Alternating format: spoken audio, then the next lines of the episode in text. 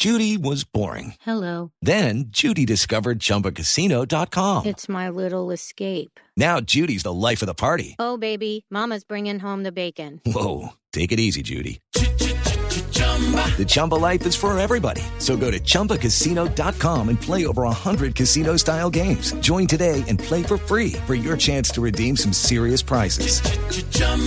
ChumbaCasino.com. No purchase necessary. Void where prohibited by law. 18 plus terms and conditions apply. See website for details.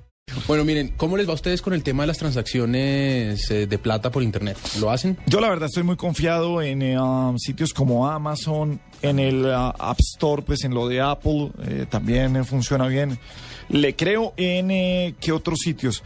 Las páginas de agencias de viajes colombianas que conozco, eh, lo hago. Bueno, pues mire, uno, una, una de las preocupaciones más grandes de las personas pues, que hacen transacciones por internet es obviamente que su plata se pierda, que su seguridad se vulnere y que pues eventualmente o termine debiendo un jurgo de plata por, por cuenta de su tarjeta o pierda sus ahorros y de pronto llegó a pagar con una tarjeta débito.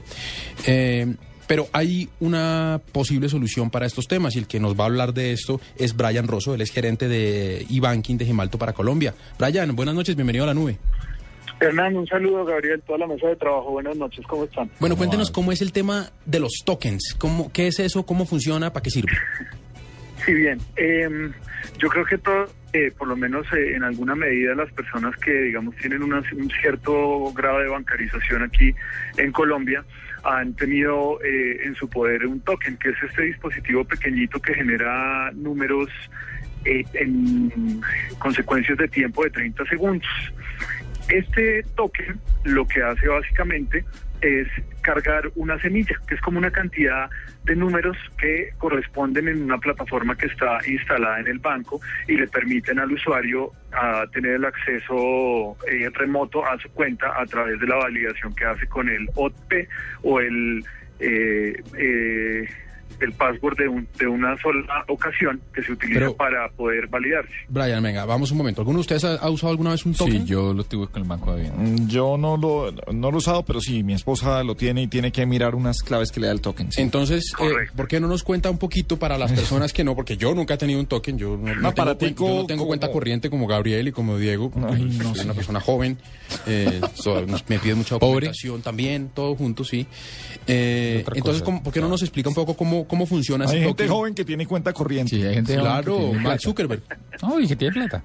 Pero todo bien. Sí, hay- ah, sí, para abrirla hay que tener plata. ¿Qué Ah, bueno, es, una sí, cosa, no. sí. No, Sí. no es por barriga, no es por calorías. Ah, ¿no? No, Ah, bueno, chévere. Correcto. Pues básicamente la tecnología funciona de la siguiente forma. El banco tiene un portal de internet donde las personas hacen sus consultas. Para ciertas transacciones, el banco le permite a los usuarios tener un dispositivo de estos que genera eh, claves con cierto tiempo de vida para poder validarse eh, en, la página web y hacer que el banco se cerciore que son ellos. ¿De acuerdo? Entonces, eh, básicamente lo que hace este aparatico es tener, portar una cantidad de números que están, digamos, hacen corresponsalía con los números que tiene la plataforma del banco y esto le permite el acceso al usuario a la página web. De una Entonces, eh, señor. De una manera sencilla, Brian, corríjame, es muy sencillo. El, el token le va botando a usted unos números por minuto cada 30 segundos. Y cuando usted entra Correcto. a la página, le dicen, ponga qué hay en este momento en su token.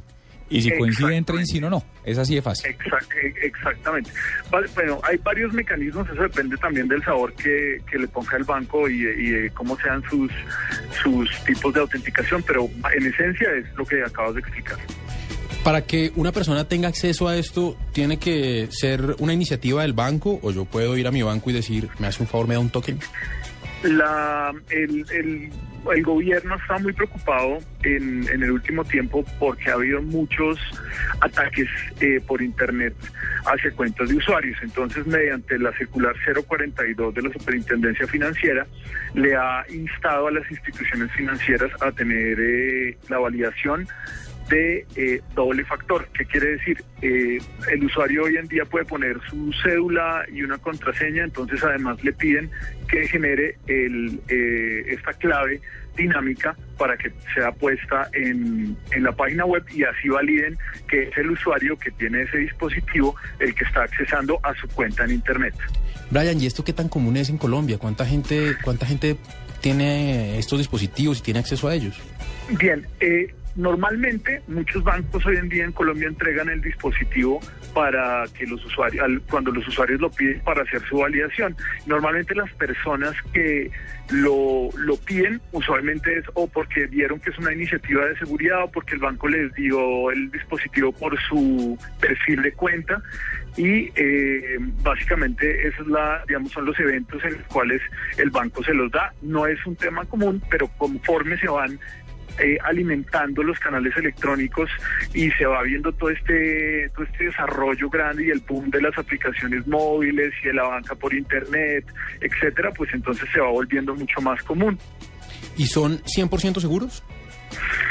Mientras el, eh, mientras el usuario esté accesando a la página web del banco eh, y se cerciore que pues todos sabemos que uno de los principales tips de seguridad que tiene una persona al navegar en internet o al hacer una transacción financiera por internet, cerciorarse que ponga la página web de su banco y sepa que es la página web de su banco, no digamos no va a no va a tener riesgo, pero digamos si hace lo contrario y de pronto entra una página de un defraudador probablemente va a estar entregando claves, pero como son claves dinámicas, entonces se da la seguridad en ese momento, se, digamos como que se activa Ajá. y no va a tener la posibilidad el defraudador de tomar datos o de usar esos datos posteriormente. Venga, déjeme ser un poquito aguafiestas. Eh, eh, eh, eso a mí de, de- del aparatico y del, y del token, eh, se pierde el aparatico o no llega o no, se me hace de todos modos, entre comillas, muy seguro, pero como muy rudimentario, que, que tenga que estar ahí. ¿Cuál es el futuro? Sí. ¿Cuál es el futuro de, de- de- de los tokens? ¿Cómo, ¿Cómo van a venir en un futuro? ¿Qué, ¿Qué debe ser? ¿Cómo se está manejando en el mundo esto? Esto se me hace Bien. un muy buen elemento, pero, se me- pero, se- pero dentro de eso, al ser el primero, pues es primario como tal. Exacto. Y sobre todo en culturas un poco eh, dispersas como la nuestra, donde de pronto no se nos queda eh, el celular, la billetera y las llaves del carro, pero el aparatico lo podemos dejar por ahí en cualquier lado perdido. En todo caso, si pasa eso, eh, tendría que ser un defraudador, eh, digamos, que lo conozca mucho a uno para que pueda generarle un fraude. Pero en todo caso, lo que ha venido haciendo Yemal eh, eh, hoy en día es desarrollando aplicaciones móviles y es un poco lo que hemos estado instando en, en este último tiempo a que eh, las instituciones financieras hagan eh, desarrollos eh, móviles para poder permitirle la seguridad al usuario en su celular, es decir, para que ese aparatico que digamos de alguna forma muchas personas los cansa o digamos los distrae o no les gusta mucho, el aparatico en vez de cargarlo en un llavero lo pueda cargar en su en su celular Ajá. y así poder trabajar no solo las aplicaciones móviles del teléfono, eh, perdón, las, transacciones móviles que vaya a hacer en su teléfono, sino también todo el home banking que pueda hacer el usuario eh, en Internet. Cargarlo en forma de aplicación. Por ¿cierto? ejemplo, le, le- le cuento, el, el Citibank, eh, cuando usted va a hacer una transacción en, en Internet o va a agregar un nuevo destinatario para hacerles consignaciones, le manda un código a través de un mensaje de texto.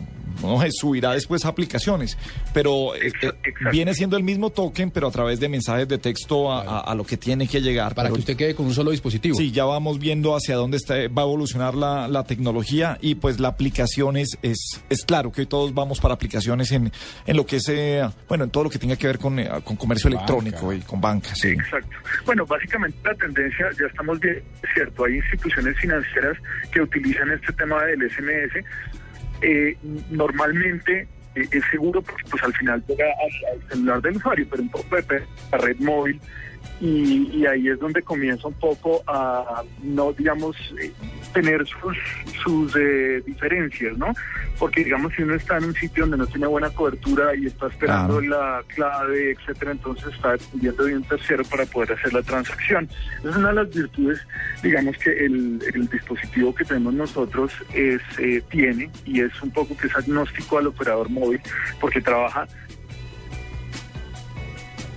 Porque Hola. trabaja. Se nos fue, pero creo que estábamos cerrando Sí, bien, eh, sí, bien la entrevista bien, con Brian. Queda, queda muy claro todo lo que tiene que ver ahora con los tokens.